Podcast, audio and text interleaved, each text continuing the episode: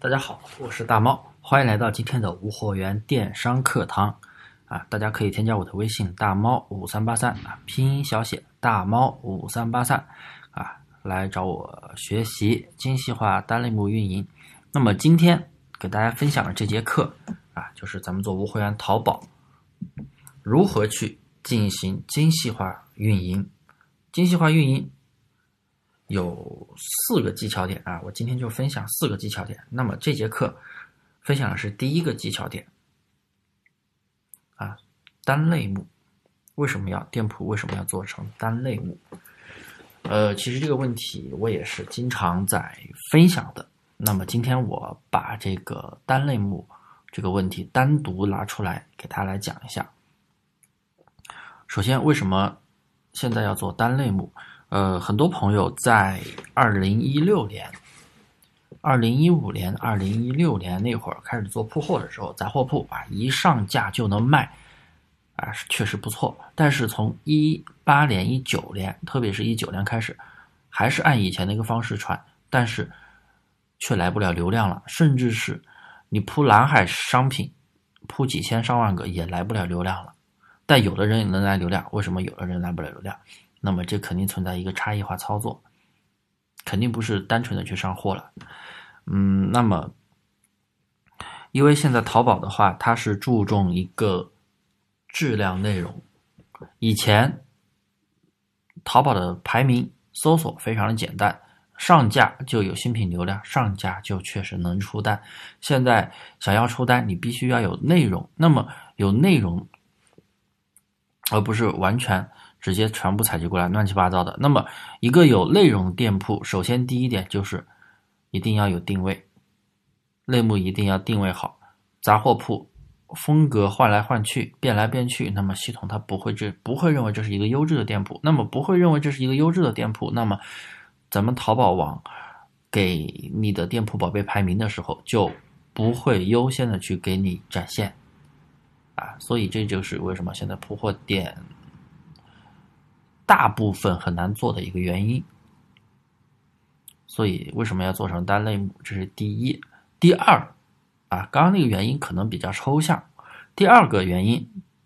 嗯，这个问题在我以前的分享课里边也讲过。咱们大家可以进那个卖家中心，然后后台有一个掌柜信用分，大家应该都知道。我之前有一节课专门讲过掌柜信用分是什么指标。那么点进去，点击这个分。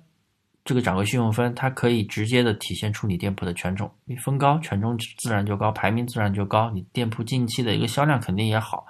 那么咱们点进去之后，可以看到影响主这个掌柜信用分的第一条指标就是主营类目占比。那么这是一个什么意思呢？主营就是你主要经营的类目，也就是你店铺如果说只卖家居用品。那么你店里商品都是家居用品，那么你的主营类目就是百分之百，或者说你店里你的类目是服装，然后你店里面卖的全部都是服装，那么这个主营类目也是百分之百。那么百分之百的主营占比，那么影响整个信用分这条因素是不是特别的好呢？你的这个占比越高，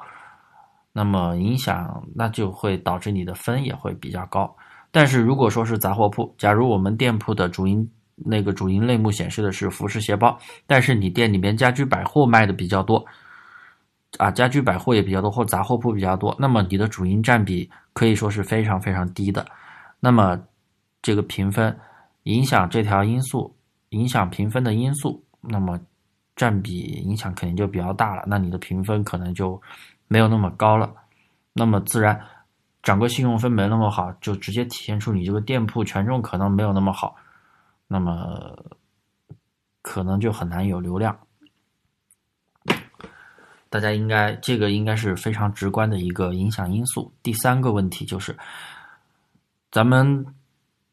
主营类目是跟店铺的宝贝展现有关的。我举个例子，假如你的主营类目是服饰鞋包，但是你卖了很多家居百货，比如说一个水杯，那么当买家在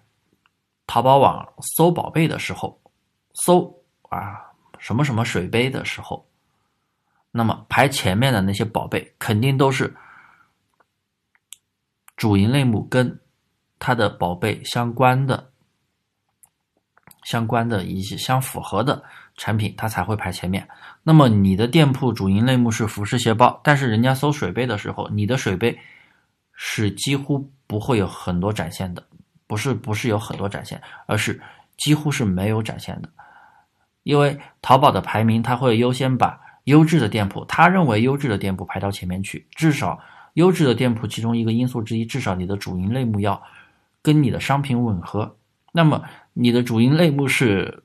服饰鞋包的情况下，但是人家搜水杯的时候，那么你的水杯排名肯定是相比别人要落后的。当然了，你店铺如果是有服饰鞋包，人家搜服饰鞋包的时候，那么你这个商品的排名可能就会。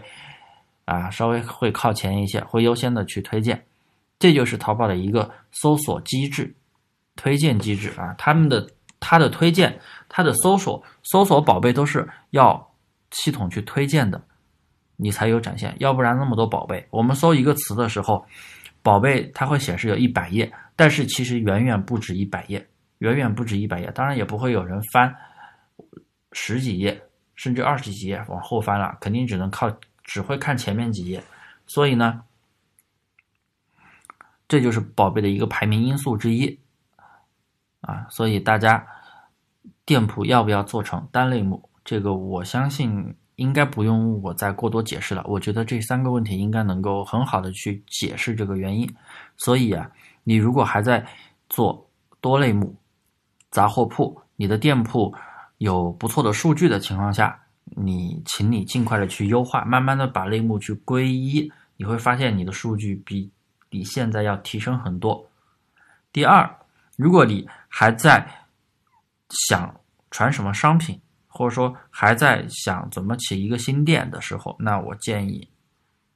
最好是从单一的主营类目开始，保证一个主营占比非常的高的情况下，你的店铺的权重比较高，那么这个就是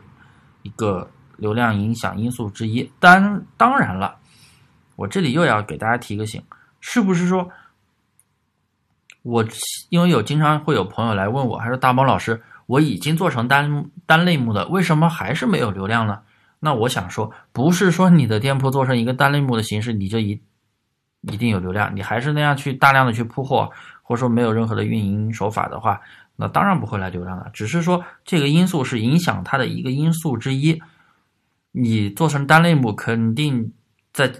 比你做成杂货铺，你后期后期的效果上肯定要好很多的。因为这个是，